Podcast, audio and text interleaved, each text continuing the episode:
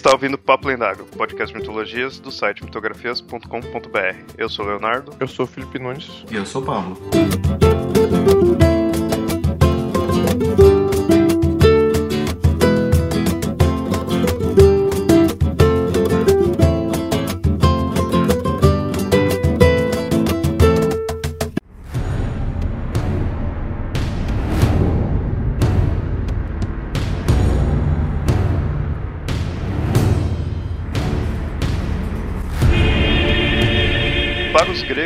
Temos a Hidra, o dragão de inúmeras cabeças. Para os nórdicos, temos Fenris, o lobo gigante. Assim vemos que monstros ferozes e destruidores são algo comum e marcante em mitologias antigas. Mas eles também estão presentes na religião atual e mais conhecida do mundo. Nesse episódio do Papo Lendário, iremos falar dos principais monstros presentes na Bíblia Sagrada.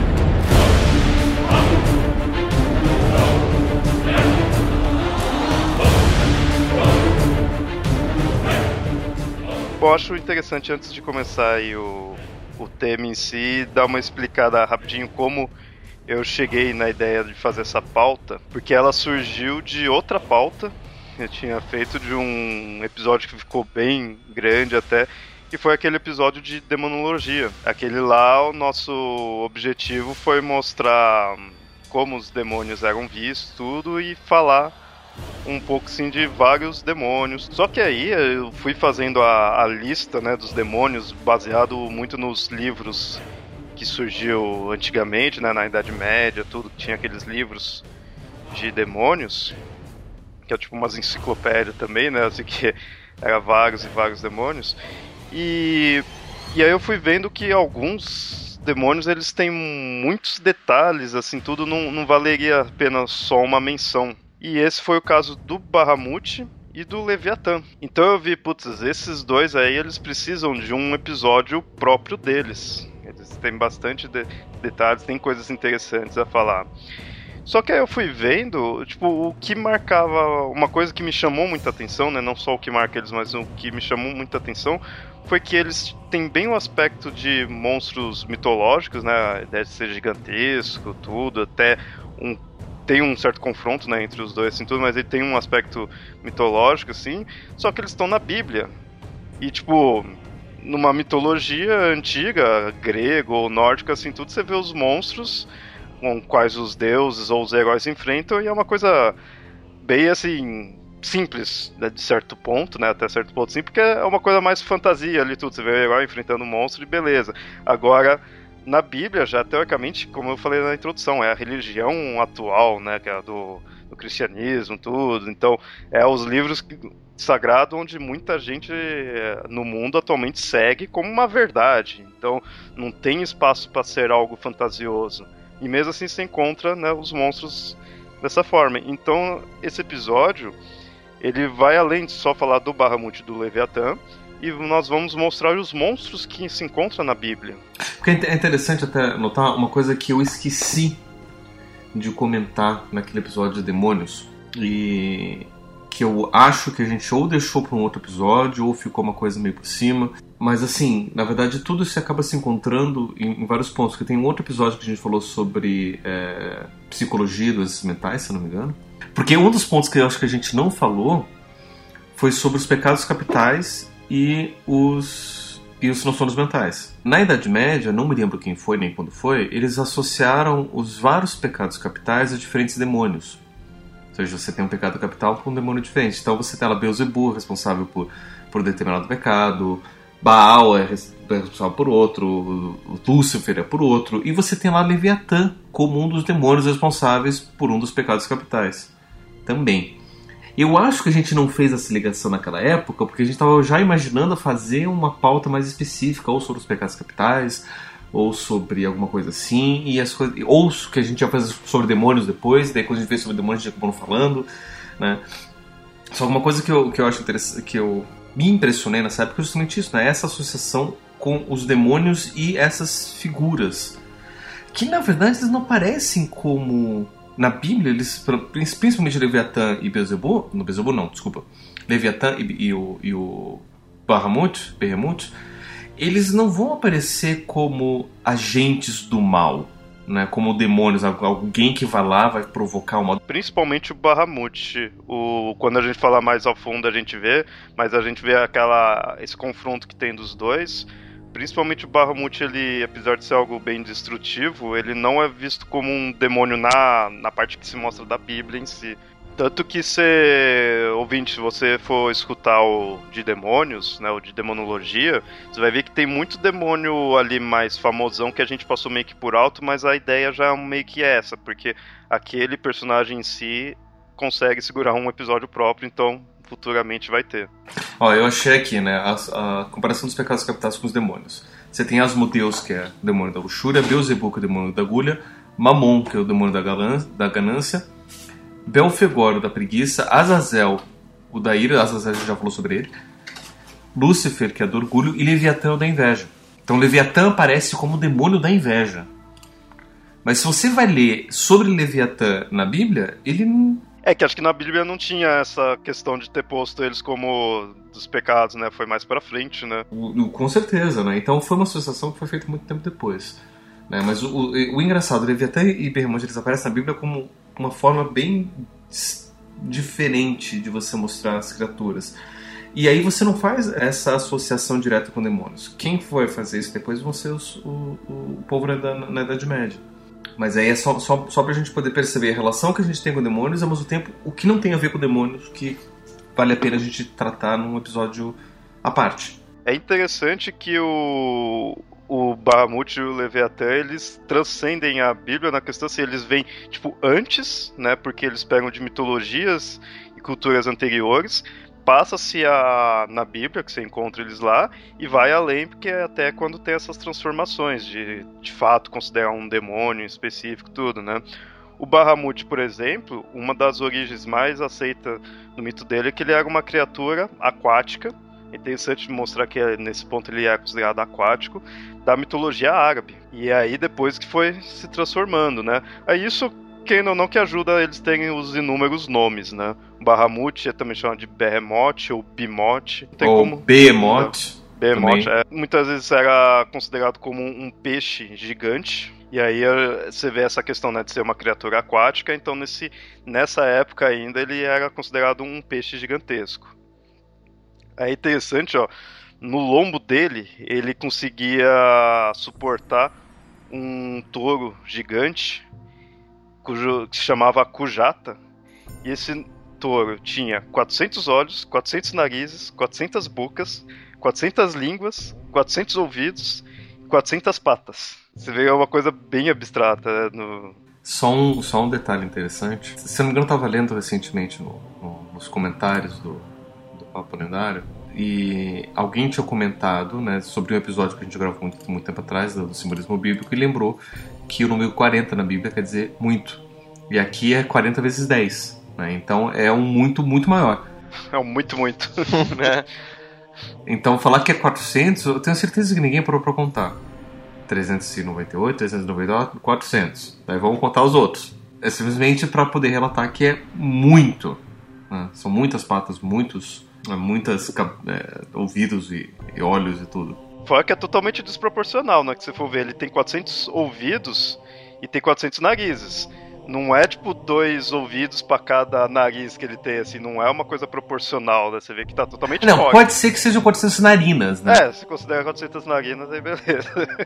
Mas ainda, ainda assim, é muito mais uma coisa impensável e absurda e enorme do que uma coisa que tem um mínimo de pensamento de, de algo com proporcionalidade, entendeu? Mas o absurdo não para por aí, porque lembra que ele, ele tava no lombo do, do Bahamut. E no lombo desse touro, o Kujata tinha um rubi. Em cima desse rubi tinha um anjo. Esse anjo ele suportava sete infernos, que suportava a terra e a terra suportava sete céus. Isso me lembra uma música, quando eu era escoteiro, que a gente cantava essas Você é músicas. escoteiro? É, tem muitas mais coisas sobre mim que as pessoas não, não acreditam. Não, não imaginam. Por essa eu não esperava. Fui coroinha também. É, mas coroinha foi, foi, por, foi por pouco tempo. É, quando eu era escoteiro. Você chegou a ser abusado? Você chegou a ser abusado ou não, você não saiu não passou por isso não? Não. Na verdade, foi, foi assim, ajudar de vez em quando, não, não foi uma, uma, uma coisa rotineira. Quando, quando eu era escoteiro, quando a gente fazia jornadas e trilhas, muitas caminhadas, a gente tinha, para poder se entreter e manter todo mundo próximo, até saber que estava todo mundo, todo mundo perto, sem precisar ficar olhando para trás, a gente tinha músicas de, de, de caminhada. E uma das músicas de caminhada, essas músicas infinitas, né, que era assim, né, que era a árvore da montanha, que dizia que é a árvore da montanha, e daí nessa árvore tinha um, um, um galho o galho da árvore, a árvore da montanha. Daí nesse galho tinha um ramo, o ramo do, o ramo do galho, o galho da árvore, a árvore da montanha. Daí nesse ramo tinha uma folha. Parece a música da véia. É mais que da velha FA, né? E aí, só que o, o legal dessa música é que ele dá uma volta, né? Porque daí o que acontece? Na, na montanha tem a árvore, que tem o ramo, que tem a folha, que tem um ninho, que tem um ovo, que tem um pássaro, que tem uma pena, que tem um índio, que tem um arco, que tem uma flecha, que tem uma ponta, que tem uma árvore. E volta tudo, tudo a árvore da montanha.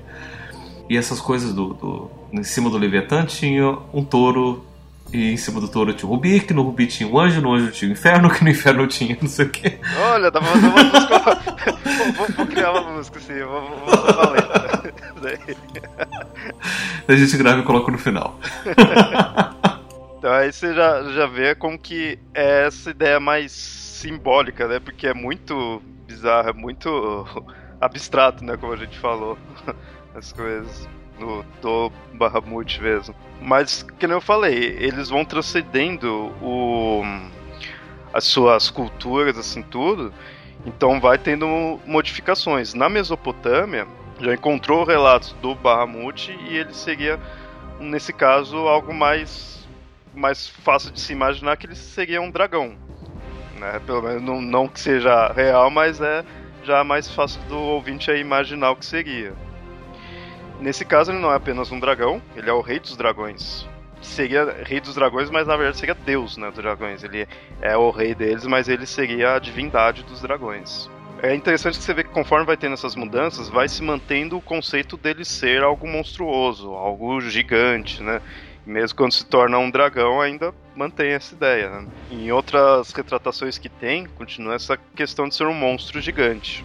Algumas vezes ele sendo retratado como um leão monstruoso. E, e aí a questão: tem os criacionistas. Eles identificam Bahamut como um saurópode. Daí eles pegam os, os brontossauros, os, opa- enfim, o não existiu. O apatossauro, o diplodocus, ou esses grandes dinossauros pescoçudos e dizem, "Esse- esse daqui é o osso do a ossada do Behemoth. Aí ah, eles dizem de ser um saurópode ou de ser um animal que foi conhecido como brachiosauro.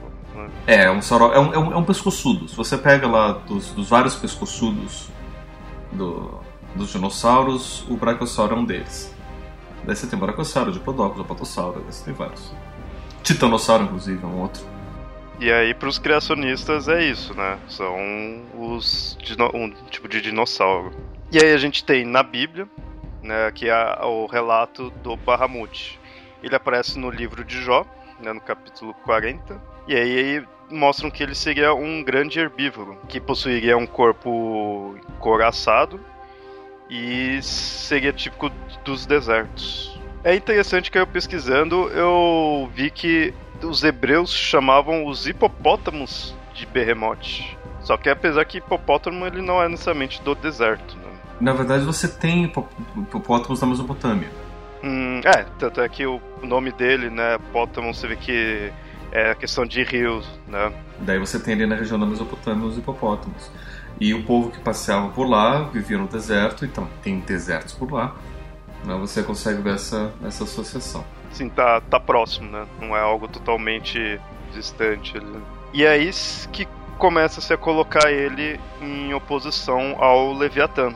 Antes da gente mostrar esse combate assim, dos dois, é interessante mostrar um outro monstro que a gente tem, que é o Ziz. E aí forma uma certa trindade, porque aí o Bahamut ele seria considerado um ser, um monstro da Terra, né, relacionado à Terra, então aí já tem-se uma mudança, né, que no início a gente falou que ele seria uma criatura aquática. Aqui, apesar de ter essa relação com o hipopótamo tudo, ele tá, estaria relacionado a ser uma criatura da Terra, enquanto que o Leviatã seria uma criatura do mar, e o Ziz seria uma criatura do ar. O Ziz não é muito conhecido assim, não se fala tanto. O Bahamut e o Leviatã que é mais comum de vocês encontrarem essa relação por causa do, do confronto que eles vão ter. Né? Porque aí mostra que o Bahamut e o Leviatã vão se enfrentar e aí eles acabam se matando e aí a carne deles vai servir de banquete para os humanos que sobreviverem. Isso tudo no final dos tempos. É, daí vale a pena a gente perceber o seguinte, né? O Ziz ele é nomeado uma vez no, na Bíblia, no livro de Crônicas. Né? É, só que é só um nome que aparece né? Então a gente não tem certeza se diz referência do fato aquele monstro ou qualquer outra coisa assim. Mas é interessante notar que por mais que não esteja explícito na Bíblia como aparece o Leviatã e Behemoth no livro de Jó, o... todas essas criaturas fazem parte da cultura hebraica. Né? Então é, as tradições é, falavam deles e todo mundo conhecia. Ah, só calhou desse, dos especificamente, não ser nomeado em nenhum livro que foi considerado canônico para poder estar na. É, o Ziz, quando você encontra alguma definição dele, que eu falei, ele é mais obscuro, assim. Você vê ele como uma ave gigante. Né, e fala que seria uma ave gigante a ponto de cobrir o sol com, a, com as asas. Né? Mas você vê, é uma ave, né? Então, monstro do ar. E aí você tem um relato na Bíblia, né, do Crônicas, que aí mostra: Amanhã descereis contra eles, eis que sobem pela ladeira de Ziz, eu achareis no fim do vale, diante do deserto de Jeruel. É o que se tem sobre ele. Por isso que eu falei, ele já é um pouquinho mais obscuro. É que na verdade você tem um rio, que é o rio Ziz, que fica ali na região de Marrocos. Então, talvez essa ladeira de Ziz faça referência ao rio, mas pro povo fazia sentido né? Eles sabiam do que se tratava, não precisava ficar explícito, até mesmo porque grande parte do que o povo conhecia era tradição oral. Então nem muito tava, muito do que eles faziam, nem tudo estava escrito, né? E aí uma talvez uma última transformação do Bahamut, né, voltando a ele aí para finalizar, é a questão de transformar ele em demônio, que foi o que a gente citou no, no início aí do episódio, essa demonificação, né? que, como a gente mostrou, não foi na Bíblia em si, foi durante a Idade Média. Que aí o Bahamut se tornou o nome de um demônio. Dizem que ele seria a personificação de Satã na forma de um elefante. É interessante perceber também o seguinte: entre o, o povo, os hebreus, né, e, consequentemente os cristãos, mas você não tinha, na Europa principalmente, você não tinha elefantes. Você tinha elefantes na Índia e elefantes na África. E inclusive você tinha um deus elefante entre os indianos. Então, uma forma muito boa de você demonizar essas criaturas era fazer essa associação dos elefantes com demônios. Ou pelo menos dessas figuras muito grandes, com dentes gigantes e, e narizes né, monstruosos, como sendo demoníacas. Se até no Senhor dos Anéis você for ver, não que tenha sido uma demonização, mas você vê que os que eles enfrentam são aqueles olifantes, né? Que são, você vê que são uma forma de elefante gigantesco. E é do povo que veio do, é, do, do leste, né? Tudo. Então você vê já a analogia, enquanto Terra-média é mais voltado ao conceito de Europa, né? Tudo, mais no estilo. Tem o pessoal que vem do leste que aí vem com os olifantes. Né? O que tem a questão de enfrentar elefante vindo de fora foram os romanos, né? Quando foram invadidos por Cartago. Mas aí foi. Não tem nada a ver, só um comentário aleatório aqui, como eu lembrei do. Os romanos deve ter visto isso e deve ter se lembrado da história infeliz deles. Pode ser também, também tem a, o filme 300, que o, o Cheshire usa elefantes contra os, dos espartanos. Mas é, é, que também, se for ver, é aquele negócio, ter animais, é, quando vem uma civilização de longe, sem tudo, você vai encontrar animal, ou quando você vai né, para uma civilização longínqua, você vai encontrar animais diferentes, normal. A questão é que um elefante, se você nunca viu, ele não é apenas um animal diferente, é basicamente um monstro. Porque ele é gigantesco, ele é um, um, um ser que daria medo, né? Se você não conhece ele, tudo você fica perto dele. Ele é um, um, ser grande, tudo e se mostra poderoso, se mostra forte, né? Não é qualquer criatura diferente.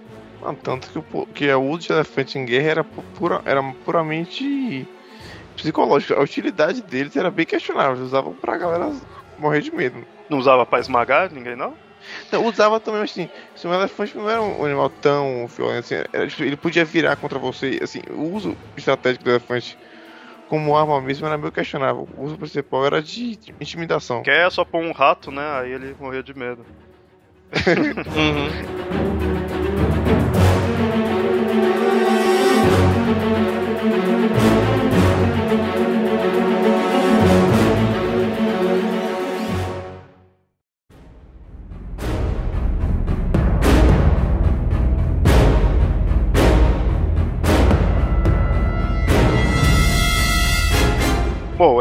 E, aí a gente vem já ao contraponto do Bahamut, que é o Leviatã. Aí esse também seria uma criatura gigantesca, e ele está muito ligado à questão do mar, né? Como a gente falou, o Bahamut começou como algo marítimo e se tornou depois uma criatura mais da terra. Agora o Leviatã ele já é mais visto normalmente como do mar mesmo. E uma criatura do mar acaba sendo o inimigo, né? Ou o perigo dos navegantes. É muito comum aquele conceito dos navegantes europeus, né? Ficar lá navegando e encontrar um Leviatã, tudo, que aí iria destruir o barco, tudo. São aquele conceito clássico de monstros marítimos. É, o medo, o medo do Leviatã é quase como se fosse um medo muito semelhante ao medo do Kraken, que é uma figura mais da mitologia nórdica, mas é o mesmo medo dessa criatura marinha que você sabe o que, que é direito. E aí, pondo ele como uma, uma criatura marítima, muitos já fizeram uma analogia ao monstro do Lago Ness. E é interessante, porque o monstro do Lago Ness, ele é um pescoçudo, né, assim, talvez não que fosse mesmo um dinossauro nem nada assim, mas o, a imagem popular dele é bem no estilo de dinossauros pescoçudo, né? Existe, existe um réptil marinho que também era pescoçudo. Não era um dinossauro, porque o dinossauro era só, era só terrestre. Que é o que muitos dizem que ah, o Monstro Lago Ness é um requício dele, né? É interessante, você coloca o Bahamut como um, o Brachiosauro lá tudo, né? Um pescoçudo da Terra, e a gente compara o Leviatã com o Monstro Lago Ness que foi comparado aos pescoçudos aí, que não era dinossauro, mas é pescoçudo do mar, né?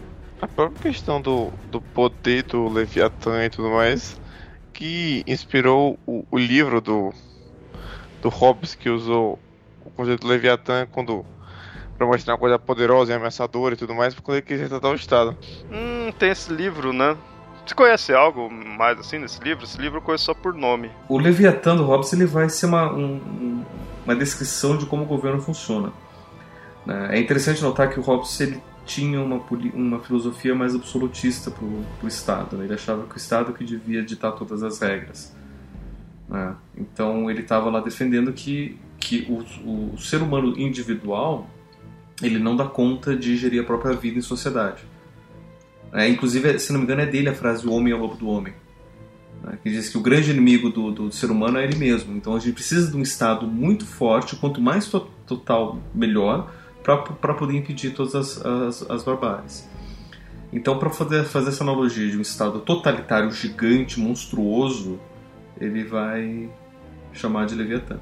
É que aí fica aquela coisa do nome virar um sinônimo, sinônimo de algo grandioso, né? De, ou muitas vezes algo assustador também, né? Você põe esse conceito do nome.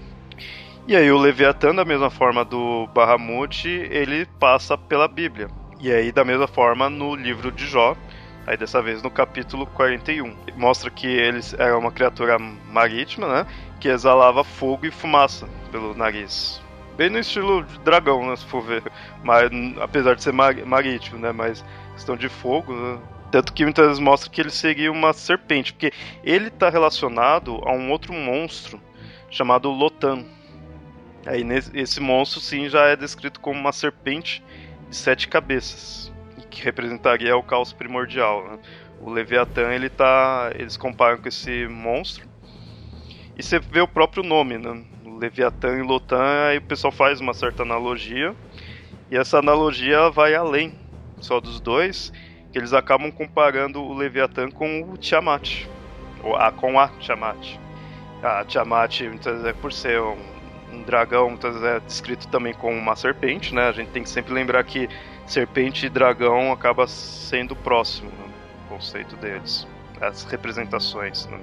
E tem um mito, né? um, fragmento de mito chamado Astarte e o Tributo do Mar, que lá faz a menção do Ta Yan Te, que aí muitos dizem que seria né, o Tiamat, e aí lá mostra que o nome dele, o Ta seria de serpente e o Yan seria marítimo, então seria uma serpente marítima.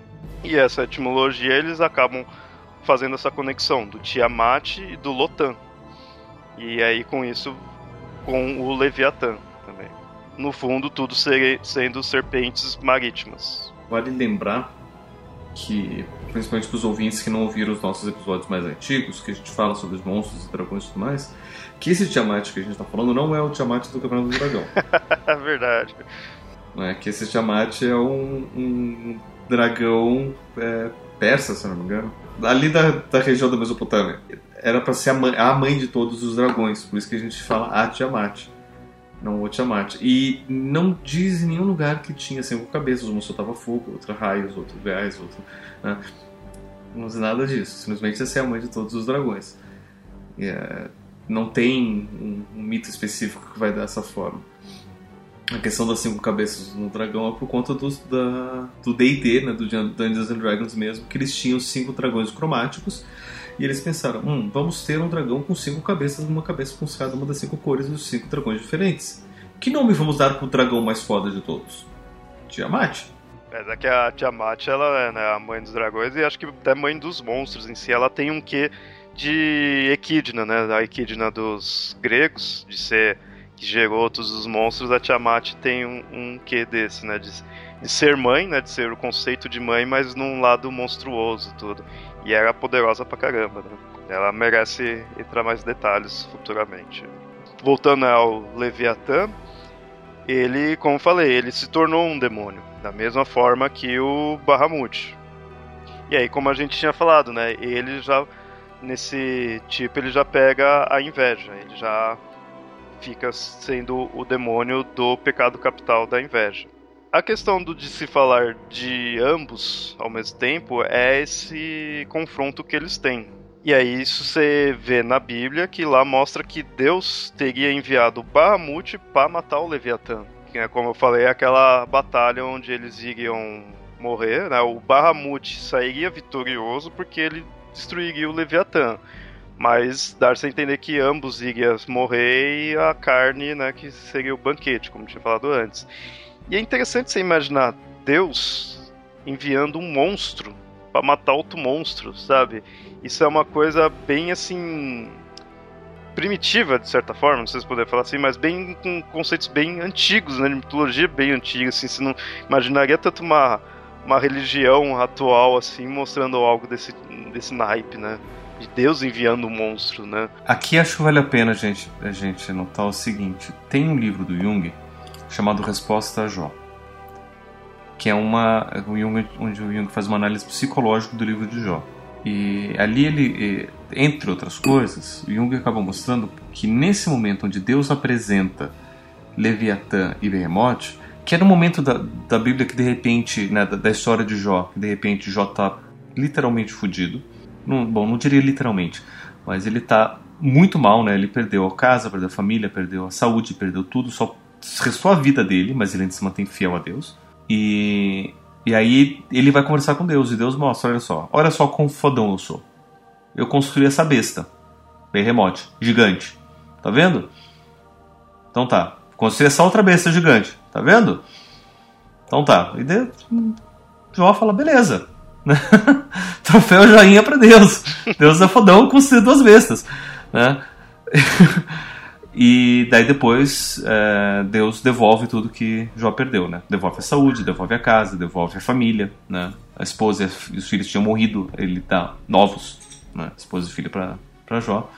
E o interessante é que o Jung faz uma, uma, uma seguinte analogia ali, que nesse momento onde Deus mostra Behemoth e o Leviatã para Jó, ele está mostrando a própria sombra dele, né? o próprio lado negativo e obscuro de Deus. Né? De uma criação que ele nunca tinha mostrado, de um lado dele que estava obscuro, que estava escondido, que estava do outro lado.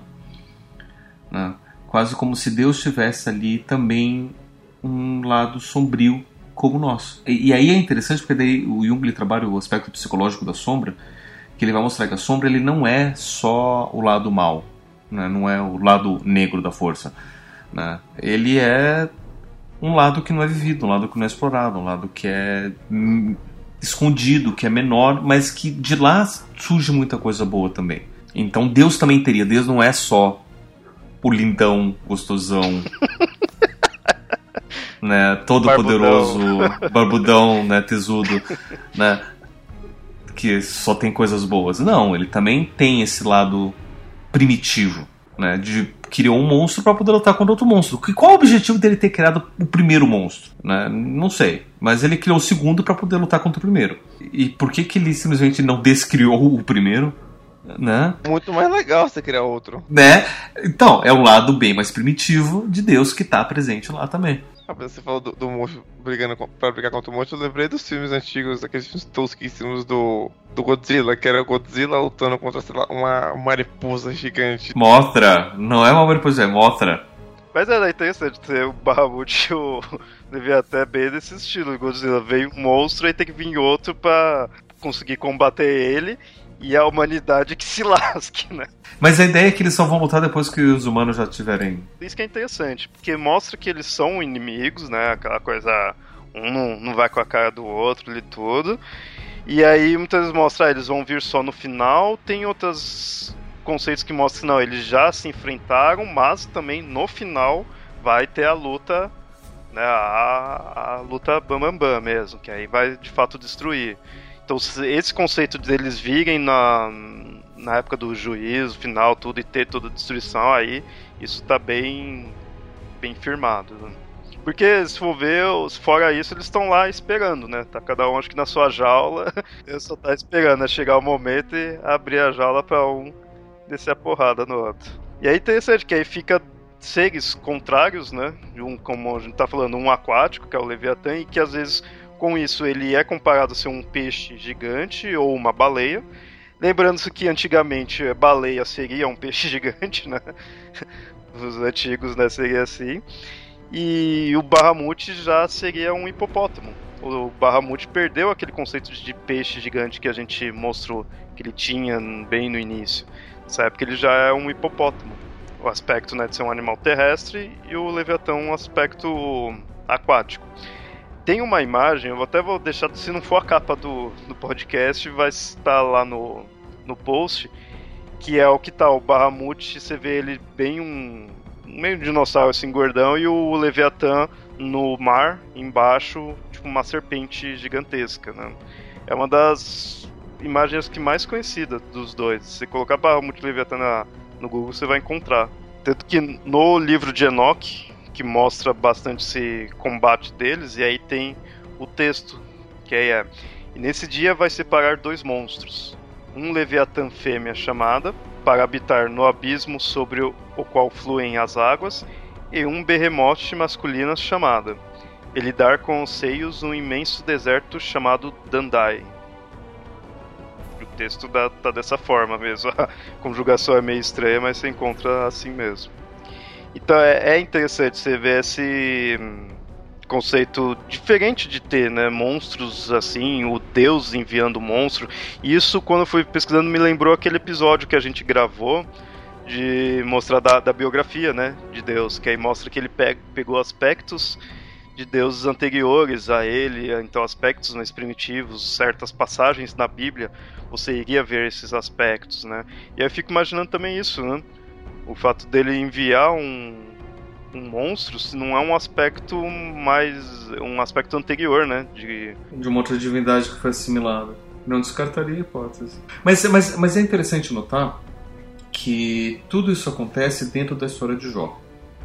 E aí é interessante situar um pouco a história de Jó. Porque tem gente que acha que Jó é um personagem histórico, sendo que Jó não tem como ter sido histórico, pela própria estrutura da narrativa da história. Inclusive, na própria organização da Bíblia, Jó aparece não junto dos livros históricos, mas dos livros é, poéticos, junto dos salmos, junto de, de provérbios, está lá o livro de Jó. Porque Jó parece ser uma fábula, porque Jó conta a história da perseverança da fé. Tudo começa quando o diabo vai conversar com Deus. E aí a gente para para pensar, hum, o diabo tem linha direta com Deus? Né? E, enfim, e, e, o interessante é que nesse, nessa história o diabo recebe o nome de Satã, que é o acusador, o Shaitan, o acusador. Ele não é o cara que faz o mal, ele só acusa, só aponta os problemas. E aí ele fala: Olha só, Deus, tá vendo? Ah, quem você diria que é o cara que mais te ama? O cara que mais me ama é Jó. Aí ele olha assim: Ó, oh, mas é fácil te amar do jeito que Jó vive, né? Porque afinal de contas ele tem uma esposa linda, tem vários filhos saudáveis, tem saúde, tem casa, tem riqueza, tem, não tem problema nenhum. Deus fala: Não, mas ele me ama a ponto de. Se não tivesse nada disso, ele ia continuar me amando. Daí o diabo fala: Quer apostar quanto? eu quero apostar com você agora que se você tirar tudo dele, ele vai perder a fé. E Deus fala: então tá bom, vamos fazer aqui uma aposta amigável aqui, vamos casar cinquentinha no chão e vamos fazer essa aposta amigável. Né? E de novo, né? Deus precisando provar alguma coisa pro diabo? Onde? Né? Dentro de qual teologia cristã? Mas enfim, ou judaica. É, mas tudo bem. E, e aí Deus fala: você pode fazer o que você quiser com Jó, menos matar Jó. Qualquer coisa, qualquer coisa. Então vou matar a família inteira dele, vou matar os bois, vou matar tudo e deixar ele um, um fio de, de vida, todo doente, não tem problema. Né? né? Então o Leviatã e o, e o Remote aparecem dentro dessa história. Né? E aí, para mim, faz muito sentido a análise que, que o Jung faz. Porque assim, como, é, como assim Deus vai deixar que uma pessoa que tem tanto amor por Deus, tanta devoção, sofra por tudo isso, passa por tudo isso? Né? Inclusive, como é que ele vai deixar que, inclusive, o, o Satanás mate outras pessoas em volta dele, menos ele? Né? Porque a gente está apostando em cima dele, né? Então vamos matar todo mundo em volta, menos ele. Né? Tipo, não faz sentido. Então, a, a, toda a história está mostrando que Deus tem um lado negro, tem um lado obscuro. E aí mostra essas duas criaturas como personificações desse lado negro. Né? Tanto no oceano, que seria onde Deus primeiro criou a vida, inclusive pelo relato bíblico, como na terra, né? que é onde, ele, onde o ser humano e, e todos os animais vivem. Né? Então, é, ele tem esse, lado obscuro em toda a criação. O que depois, na Idade Média, os alquimistas vão acabar levando muito em consideração isso para poder reconhecer que existe um, um, um, espírito na matéria, porque Deus também vai criar toda essa, essa questão mais, mais é, espiritual de toda a criação, né? como demonstrado por Behemoth e Leviatã, né? como esses aspectos mais obscuros da, da, nossa, da nossa alma. Né? Então tem, para mim, faz muito sentido essas criaturas dentro desse conceito, né? dentro desse contexto. Se fosse um outro contexto, eu não sei se faria sentido né? Se fosse, por exemplo, Gênesis.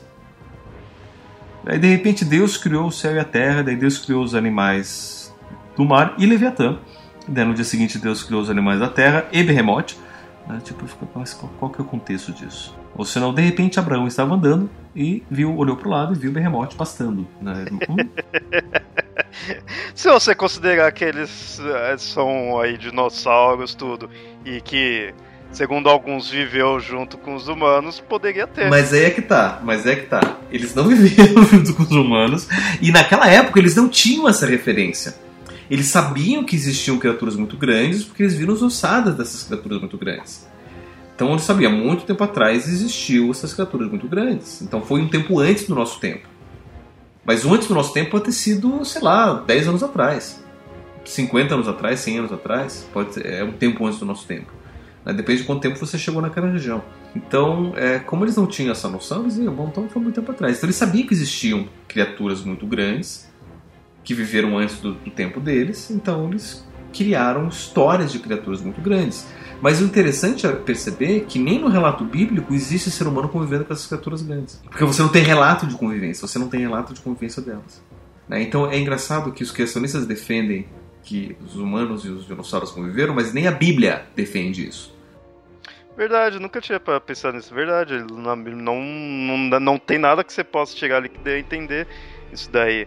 Eles põem essa questão dos dinossauros junto com os humanos pela pura questão do tempo, né? Daquela questão da contagem da idade, né? Se o, a Terra tem 6 mil anos e tem dinossauros e humanos, e se a gente tem relatos 6 mil de humanos de 6 mil anos atrás, então dinossauros também tinham que ter existido. A lógica é essa, então eles tentam defender que existiu por conta disso. Até a questão dos 6 mil anos é muito, sensação muito simplória de tudo, certo?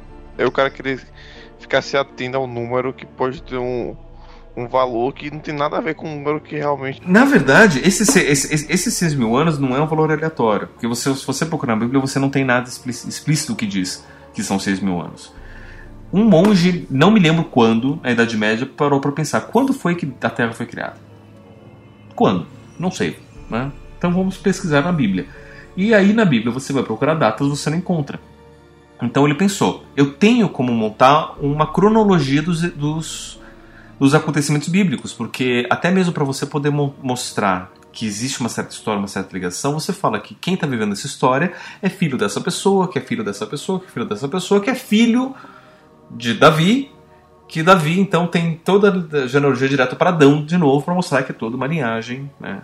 Ele tentou encontrar na, na, na Bíblia algum dado histórico que eles soubessem de fato a data. E existia lá o relato da morte de um imperador persa, babilônico, assírio, sei lá quem, que diz lá na Bíblia quando, que ele morreu em, né, em determinada época, quando isso estava acontecendo, e eles sabiam quando esse cara tinha morrido de fato. E aí o cara falou, então tá, então a partir desse momento é o ano tal, e vamos então contar para trás. E eles foram contando para trás, juntando todas as datas, né? Que daí se você pega lá na Bíblia diz, não, que esse cara é filho desse cara, que quando ele tinha tantos anos ele teve esse filho, daí depois quando esse, esse, esse filho teve tantos anos ele teve esse neto e assim vai, né? E daí eles foram só juntando para trás e o cara descobriu que o mundo tinha sido criado no dia 22 de outubro do ano de 4600, eu não sei quantos anos de Cristo. Né? Então não me pergunte por que dia 22 de outubro, mas foi a data que ele chegou, às 6 horas da tarde, né? Foi quando Deus disse faça-se a luz. E então por isso que a gente acaba contando que o Terra tem 6 mil anos. Bom, essa foi uma prévia do nosso episódio de criacionismo. Com certeza vai citar isso. Mas vamos voltar aos. Mas é só, mas é só para situar essa, essa, essa, esse dilema que a gente estava colocando aqui.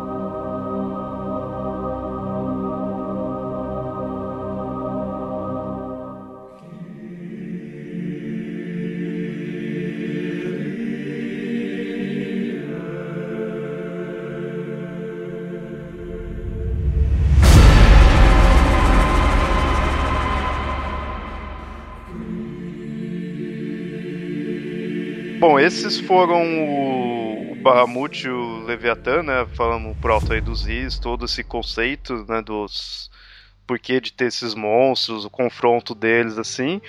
Mas existe outros monstros na Bíblia. A questão é que os próximos monstros que a gente vai mostrar, eles já teriam um aspecto diferente porque o Bahamut e o Leviatã, apesar de ter aquela questão de se enfrentar no final, né, no, no dia do juízo, tudo, eles estão no livro de Jó, tem todo essa, esse significado que a gente mostrou. Os próximos, não todos, a maioria do que a gente vai mostrar, eles estão no livro do Apocalipse. É, aí você já vê, já tem um, já teria uma outra, um outro significado, tudo. E é os, por isso que eu, também o livro do Apocalipse é um dos mais bizarros em tudo, porque eles têm bastante monstros, tem coisas bem bem macabras assim, de certa forma. Como, por exemplo, a primeira besta, que o nome deles é esse, primeira besta, né? Por, é chamado dessa forma. Porque é o primeiro a primeiro monstro, né, a primeira besta a ser mencionada no Apocalipse.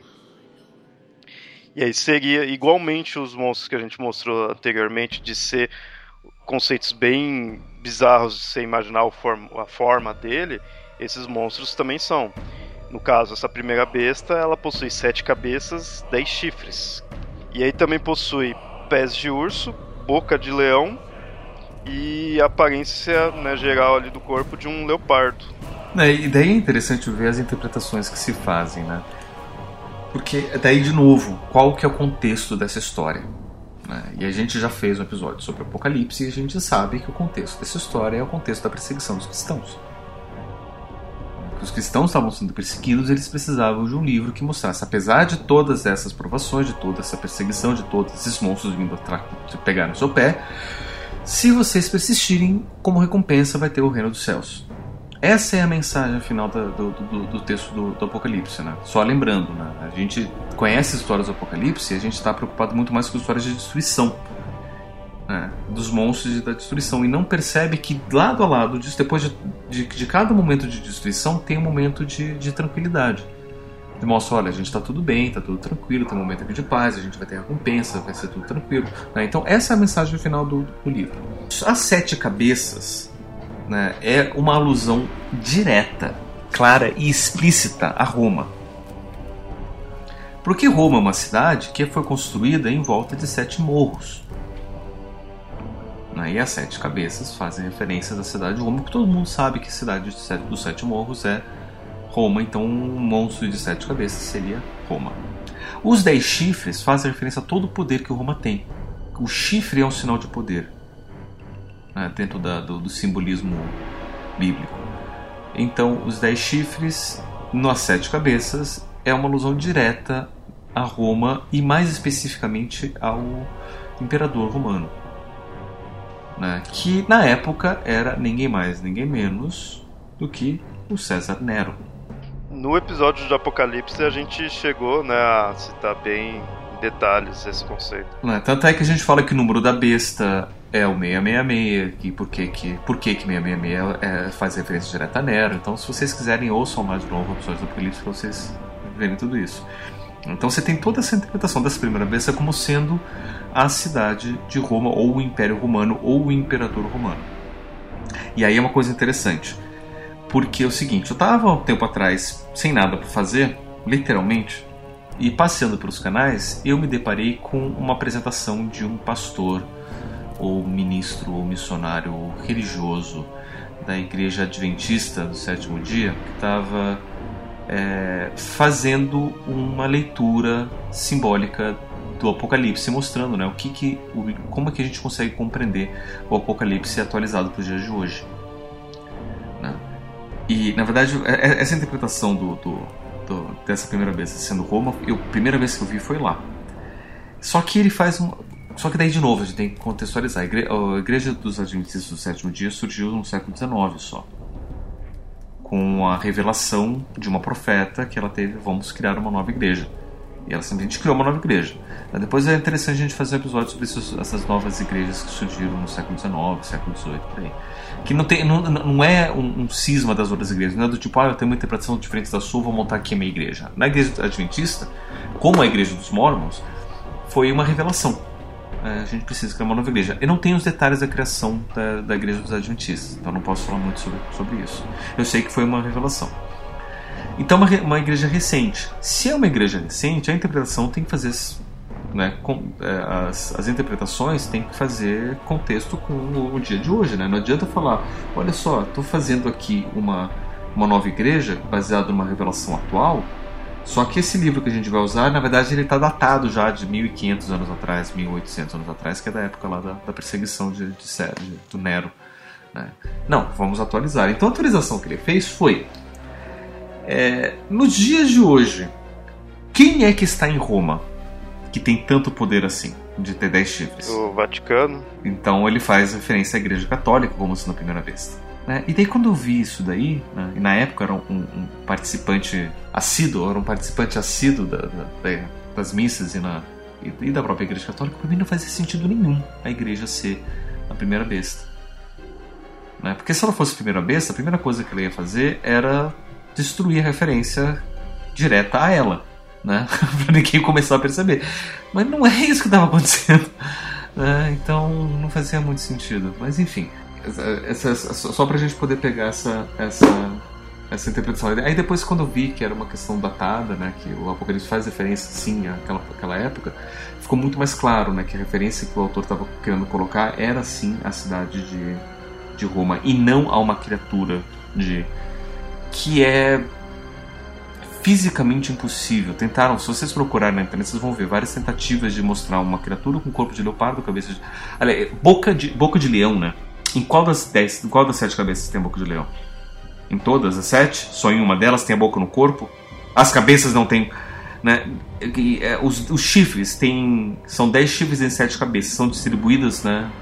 Ou estão todas em uma cabeça, estão no corpo, chifres. Né? Percebe? Tem umas certas. É, ele, a besta ela não é descrita de uma forma para fazer sentido a construção dela física. Então não é uma criatura de verdade. Né?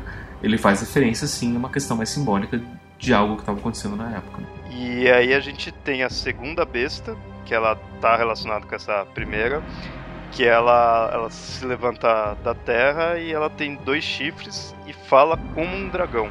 E aí a função dessa segunda besta é, seria realizar falsos milagres que incentivaria as pessoas a adorarem a primeira besta. É, e, e, essa daí, inclusive, foi uma uma outra referência, né, que é que esse religioso adventista estava fazendo a, a Igreja Católica, né, porque todo mundo adora a Igreja Católica, pelo menos os religiosos. É, então aí não é à toa que dentro do cristianismo é a maior religião. É, seria esse conceito então, dela tá ainda com poder, né? O que faz. E ela consegue esse poder através dos milagres.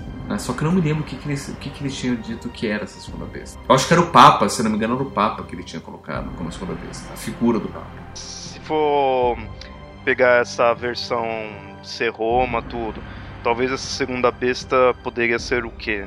seria algo que daria poder a Roma, né? Que faria as pessoas darem credibilidade a Roma, né? Talvez o exército, não sei. Talvez o exército, Porque talvez... fala, fala como um dragão, né? Talvez o próprio imperador. Ah, se for como um dragão, é o Nero, o Nero é o que botou fogo. Aí, ó, ó. É, talvez, talvez a referência que o autor tenha colocado é essa. É interessante também procurar desse outro, né? Essa segunda besta. Outros que a gente tem são os gafanhotos de Abaddon. E aí você fala, mas pô, gafanhoto, monstro? Como assim? Bom, esses gafanhotos, eles também né, aparecem no Apocalipse. E eles são cavalos de guerra, né? São como cavalos de guerra. Têm caudas de escorpião, rostos humanos, cabelo comprido e usam coroas de ouro e couraças blindadas. E aí eles saem né, picando as pessoas aí com essas caudas de escorpião. Eu acho que é daí que vem o medo do, né, dos escorpiões voadores. Né? Então não fala, ainda bem que escorpião não voa, porque se voar, fodeu. No dia que o escorpião começar a voar, fodeu. Nesse dia começou. o pessoal já tem medo de barata que voa. Imagina escorpião. Né? Pois é. que nem a gente falou, é gafanhotos de Abaddon. Esse Abaddon é um anjo do abismo, né? O nome dele seria Destruidor. O Abaddon ele é também conhecido como Apollyon. Agora, essa questão de, de colocar gafanhotos, eu imagino que o gafanhoto seja por causa da época ali do local, né? Essa nesse local tem, tinha aqueles enxame, né? Que se falaria de gafanhotos, né? Que vem destruindo tudo ali. O gafanhoto era uma, é, uma, é uma praga. Então você pegou uma praga, mas colocou ela de uma forma monstruosa. Né? Que é, essa praga ela não está apenas comendo as plantações, ela está atacando as pessoas. Outro que a gente tem no Apocalipse é o dragão. E é legal que ele é conhecido assim, como o dragão. Ele não tem, não tem nenhum nome mais específico assim tudo, mas ele teria sete cabeças e dez chifres. Né, a gente volta com esse conceito aí, né? Várias cabeças, vários chifres. E aí mostra que ele teria uma cauda capaz de varrer um terço das estrelas do céu. E é interessante que esse dragão é situado perseguindo uma mulher e seu filho. E a Igreja Católica faz essa analogia que seria o dragão que persegue Maria e Jesus. Que daí é interessante ver a própria é, situacionalidade do texto. A igreja reconhece o autor do Apocalipse como sendo João, o evangelista. E João, depois que Jesus morreu, foi quem passou a cuidar de Maria. Então João foi meio que adotado por Maria, então tem essa, essa, essa relação ali. Então, a Igreja Católica vai acabar interpretando essa, esse dragão como sendo de novo o mal, o, o demônio, ou até mesmo Roma, perseguindo o cristianismo nascente, né? a figura de Maria com seu filho, né? como sendo é, a igreja que estaria nascendo ali naquele momento. É, pode-se dizer que esse dragão ele seria também essa questão de Roma, porque ele também apresenta sete cabeças e dez chifres, né? Interessante. É interessante se pegar os monstros da, da época aí do, do, do, do livro do Apocalipse, que eles têm já essa ideia bem mais de metáfora mesmo, né? Tá querendo dizer bem outra coisa. Você consegue analisar mais fácil assim.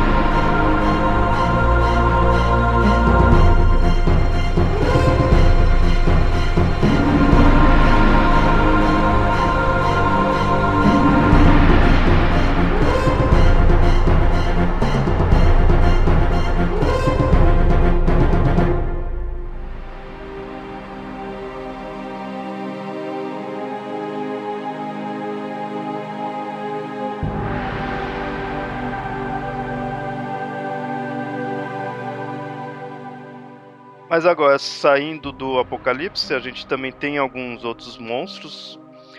O bom, próximo aqui que a gente tem talvez não seja bem um monstro em si, talvez o formato dele, mas me espantou porque eu não imaginava que se tinha na Bíblia, que é o unicórnio. Aí tem a Bíblia do Rei Jaime, né, uma tradução medieval. Rei Tiago, né, que você... Seria o Rei Tiago. Nossa, Jaime traduz como Tiago. James é traduzido como Tiago. Ah, é tanto que o, o Harry Potter traduz o James, James Potter, Potter como Thiago Potter. Exatamente. tudo bem que também James pra Thiago também não é muito parecido. Ah, mas até aí o William traduz pra Guilherme, então. Nossa! eu não sabia disso. William e Guilherme vêm dos, ambos de Wilhelm. Ah, ó, já começa. Ah, então, Wilhelm vira William e Wilhelm vira William. Guilherme. Aí a questão do, do James é que o James vem de, de Jacó, Jacob, né? Jacob e James têm a mesma, a mesma origem, Jacob, que é Jacob, que de Jacob vai, vai para Tiago, Iago, né? Jacob, Iago, Tiago. Né? Aí, a, a migração dos nomes é esse, então James e Tiago é o mesmo nome. No, nessa Bíblia, né, é, são mencionados nove vezes, né, os unicórnios. Só que aí tem já uma ideia de que os linguistas né, descobriram que a palavra né, que teria sido traduzida como unicórnio não seria de fato isso. Ela se refere ao que chama de auroch, que seria um antepassado da do que a gente conhece atualmente como a vaca, né? o animal vaca. Aí teria esse auroch, e aí eles já teriam sido extintos, e aí a tradução mesmo do, do nome seria para eles, né? Não para um unicórnio mesmo. O, pô, se, se de repente, em vez de, de vaca fosse cavalo, ainda poderia até falar, ó, não, ó, na verdade você viu, era o unicórnio mesmo, que o unicórnio ele é um cavalo com um chifre ali no meio da testa, né? Mas a ideia do unicórnio é que durante a Idade Média, o unicórnio ele era uma das referências simbólicas para a figura de Cristo né? principalmente o Cristo depois da ressurreição. Porque tinha-se uma lenda de que o unicórnio você não conseguia encarar diretamente. É sempre aquela coisa, ah, alguém falou que falou que viu um unicórnio. Aí, onde? Foi ali, ah, mas não dá pra ver direito, agora fugiu, não sei o que, a gente não sabe. É sempre um disse que me disse. Que é mais ou menos o, é, o Jesus depois da ressurreição, né? Ah, as mulheres falaram que viram Jesus? Ah, não acredito nelas. Vamos lá ver. Viram, não viram. Ah, mas ah, não sei quem falou que disse que viu. Alguém falou que disse que viu. E daí ele vai, Jesus vai aparecendo aos povos. Então eles acabam fazendo essa, essa analogia simbólica do unicórnio com Jesus. O Jesus que passa da, da ressurreição. Então quando o Rei James vai, vai fazer essa, essa tradução, ele vai escolher a palavra unicórnio porque faz parte do imaginário cristão já o unicórnio como sendo essa referência à própria, à própria figura de Jesus. Por mais que ali naquele, no texto ele não faça referência direta a Jesus. Bom, outras que a gente tem aqui são as chamadas bestas de Daniel. A gente deve ter citado ela no episódio de Apocalipse, porque apesar de aparecerem nesse, no livro de Daniel, esse livro ele tem um, uma certa semelhança com o livro do Apocalipse por serem visões que simbolizam o mundo real. Né? E é interessante que aí você vê um livro nesse naipe também tem suas bestas. Né? E aí nesse livro o Daniel ele vê quatro monstros saírem do mar. Um deles é um leão com asas de águia, outro seria uma criatura parecida com um urso, e outro um leopardo com quatro asas, quatro cabeças, sendo que uma delas ter, seria de ferro e teria dez chifres. É, o, o, que, o que a gente faz a referência na, na Bíblia é que esses esses monstros de Daniel, eles fazem referências a outras criaturas que aparecem no Apocalipse, que são as criaturas que têm vários olhos, que cada uma protege não sei o que lá dos quatro cantos do paraíso. Que seria um, um leão alado, um touro alado, uma águia, obviamente alada, e, e um humano alado, um anjo. Que daí depois a, a, o simbolismo cristão vai associar cada um desses quatro aos quatro evangelistas. Né? O touro a Marcos, o leão a Lucas, a águia a João e o homem a Mateus. Bem comum essa questão de você ficar pondo analogia com o animal, né? Animal eu acho que é a coisa mais tradicional de você fazer. Animal puxando também para monstro, né? Que monstro querendo ou não acaba sendo um animal ali. Mas é bem comum essas analogias. Você não vê tanta analogia com planta, com árvore, tudo, é sempre mais com animais, né? Deve até ter. Tem analogia com tudo, deve até ter. Algum, como é que essas sete árvores do apocalipse, alguma coisa assim. é que a árvore não se mexe, né? A árvore tá é, lá parada. Ela é coisa de, de cenário. Então não é tão monstruosa assim. Ela não vai para cima de você, né? E aqui falando, a gente tem por fim os gigantes. E esses gigantes é, é interessante mostrar porque gigante é uma coisa bem comum de mitologias. Você tem nórdica, você tem gigantes de gelo, gigante de fogo. No grego, né, você tem os, os gigantes que lá enfrentou Odisseu, tem outros gigantes em outras lendas gregas, né? É algo bem comum e é aquele negócio, teoricamente, sem, quando se entra em detalhes, você vê alguns que são mais monstruosos, tudo, mas princípio deles é ser igual ao ser humano, só que grande, né? É o conceito básico de gigante. Não são necessariamente humanos muito grandes. Alguns gigantes são simplesmente criaturas muito grandes. Inclusive, por exemplo, entre os gigantes gregos, você tem gigantes que são monstros, que são chamados de gigantes. Né? Você tem lá o, o esposo da Echidna, o pai dos monstros, Chifon ele é dado como um gigante, só que um gigante que tem escama, um gigante que tem chifre. Eu diria que ele é bem humano, né? Então, é, aí que eu vejo, eu acho que quando é assim, mais diferentão, o pessoal acaba pondo como um monstro. Eu acho que normalmente você vê gigante, ele tem. Assim, você pode chamar de gigante, mas quando você só diz gigante, muitas vezes a pessoa vai imaginar já é um humano grande. Aí esses outros já acaba se monstru, uh, se tornando monstros, né?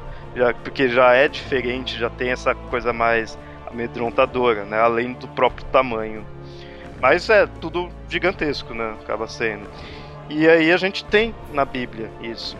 E não é só o gigante do Davi e Golias, né? gente tem que ter o do Golias ser um gigante, mas a gente tem os. seria meio que uma raça, talvez assim, né? De gigantes, assim, é, um, é mais de um ser. Que no caso até é o que a gente vê no filme do Noé. É que assim, na Bíblia onde aparecem os gigantes, diz assim que alguns anjos caíram e esses anjos caídos tiveram filhos com as humanas e esses filhos são gigantes. Ponto, acabou, morreu o assunto dos gigantes. Só diz isso, acabou. Eles vão aparecer, de repente, criaturas gigantescas no, no filme do Noé como sendo é, anjos caídos mesmo. Só que esses anjos caídos que estão aqui na Terra, que estão presos na matéria, estão presos na Terra, eles é, no filme eles foram pegos na descrição que aparece no livro de, de Enoch. Porque eu, eu, eu fico pensando assim, né? Se o diretor do filme pensasse, bom, vamos usar a referência da Bíblia, que são anjos caídos tiveram filhos com as humanas e esses filhos são gigantes. Como é que eles vão mostrar a origem dos gigantes assim? Né? Teria esse problema. E também os gigantes eles morreram ali. No livro de Enoch, os gigantes eles têm um papel de estar junto dos humanos até o momento do dilúvio, tal qual descreve o filme. O filme é uma descrição bem, bem próxima do livro de Enoch. E os gigantes ali, né, no, no, livro de Enoch, são descritos como os anjos caídos que ficam presos na matéria. Né? E o jeito que o diretor do filme né, teve para poder descrever esses presos na matéria são essas criaturas de pedra. Uh, e eu não estou contando spoiler nenhum, porque isso daí você vê no trailer.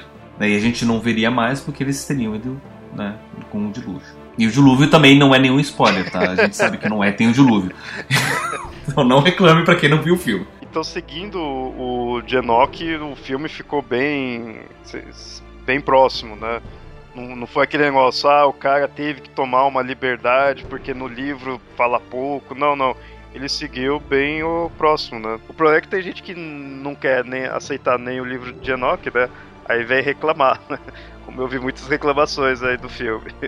Eu, eu achei interessante esse negócio, que a gente mostrou aqui os da, do Apocalipse, e que nem a gente já tinha falado isso no, né, no episódio lá do, de Apocalipse mesmo, né? A gente citou esses monstros, mostrou a, o, o símbolo, né, que eles seriam sim. E só que aí a gente, como mostrou também do Bahamut e do Leviatã, você vê um que meio diferente ali. O do Apocalipse, eu pessoalmente eu vejo mais só essa questão da metáfora e, e só. Agora, do, do Bahamut, do Leviatã, tem também talvez, a mensagem que talvez queira passar, né? Como a gente foi discutindo. Mas também eu vejo esse que de estar pegando, puxando conceitos que se tinha anteriormente né, de culturas anteriores, tanto que o próprio ambos, né, tanto Bahamut quanto o Leviatã são seres que viria de outras culturas. Agora no Apocalipse você vê lá, tipo, a, a besta, só. Não, não tem um nome assim tudo, porque por fato de não ter um nome já fica meio difícil você dizer, ah, será que veio de algum outro lugar? Né, vê, ah, o dragão, só. Então ele, o do Apocalipse, para mim, fica mais nesse conceito da metáfora, né? Ele tá querendo acusar outra pessoa, que tá querendo dizer que é Roma, né? Só que maqueia, né? Agora, do Bahamut e do Leviatã já não, ele já tem aquele aspecto mais mitológico mesmo, por puxar de mitologias anteriores, né? sem deixar de também passar uma ideia.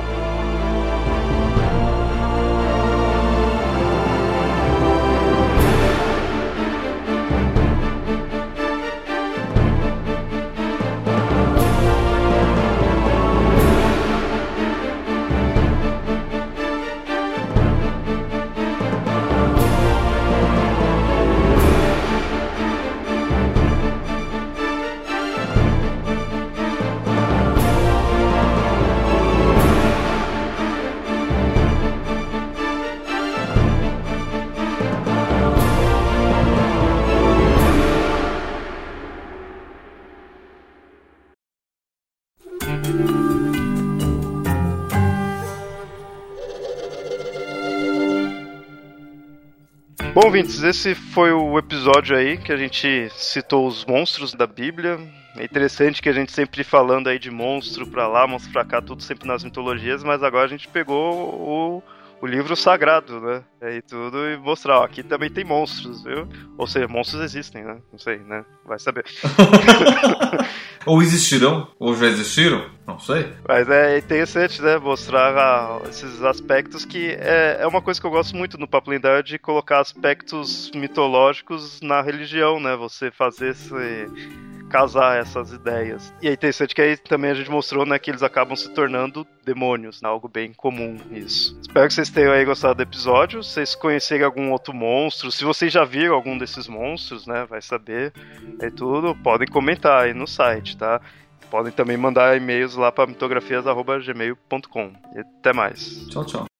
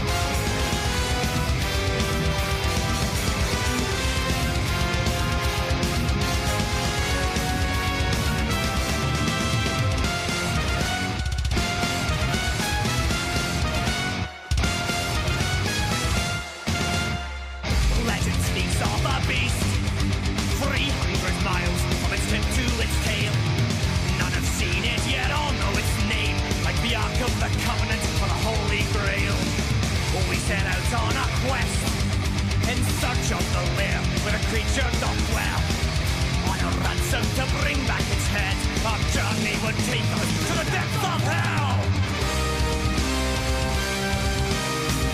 Let us shine like the rays of morning. As mountains as above.